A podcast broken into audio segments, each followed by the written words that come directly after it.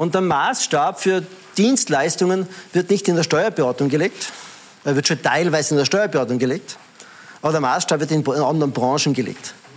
Wo halt Unternehmer, eure Klienten, mal wahrnehmen, wie man betreut werden kann.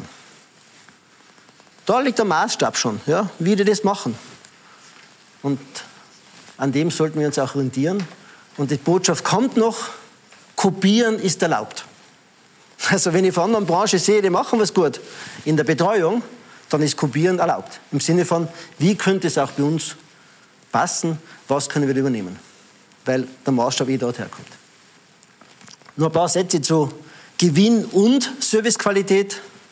Stammt, ist aber auch aus dem KMF-Service verdienen. Gibt es ähm, auch schon, würde fast sagen, Standardwerk dazu, das Service Profit Chain, wo Professoren untersucht haben, wie hängt äh, der Gewinn und Servicequalität zusammen. Und das Endergebnis, das Endergebnis von allem ist, die Mitarbeiter machen es aus.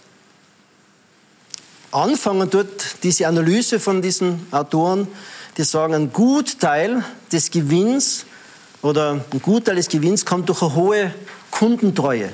Die haben Steuerberater eh schon. Ja? Eine gewisse Kundentreue gibt es im Steuerberater eh schon. Ja? Ein Gutteil. Diese Kundentreue kommt ganz stark aus der Dienstleistungsqualität. Weil wenn die stimmt, dann bleibt man treu. Wobei bei der Steuerberatung man sich oft denken muss, das ist eher Faulheit und Bequemlichkeit. Ja? Hm? ja?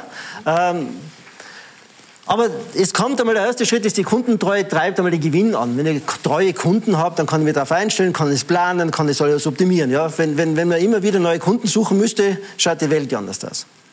Die Kundentreue kommt aus der Servicequalität und die Servicequalität wird ja am meisten beeinflusst von den Mitarbeitern, die die Dienstleistung ausführen.